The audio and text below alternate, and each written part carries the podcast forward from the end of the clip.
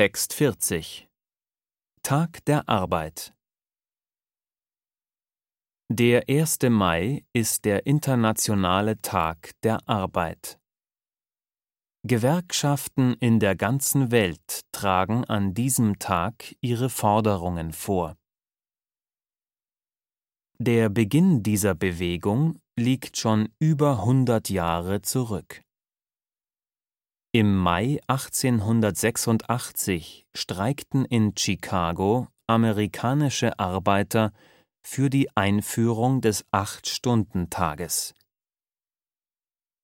Ihre Aktion endete mit einem Polizeieinsatz, bei dem 17 Menschen getötet und mehr als 100 verletzt wurden. Ein Gerichtsverfahren gegen vier Arbeiterführer endete mit dem Todesurteil. Sie wurden hingerichtet. Die amerikanischen Arbeiterverbände erklärten daraufhin den 1. Mai zum Kampftag.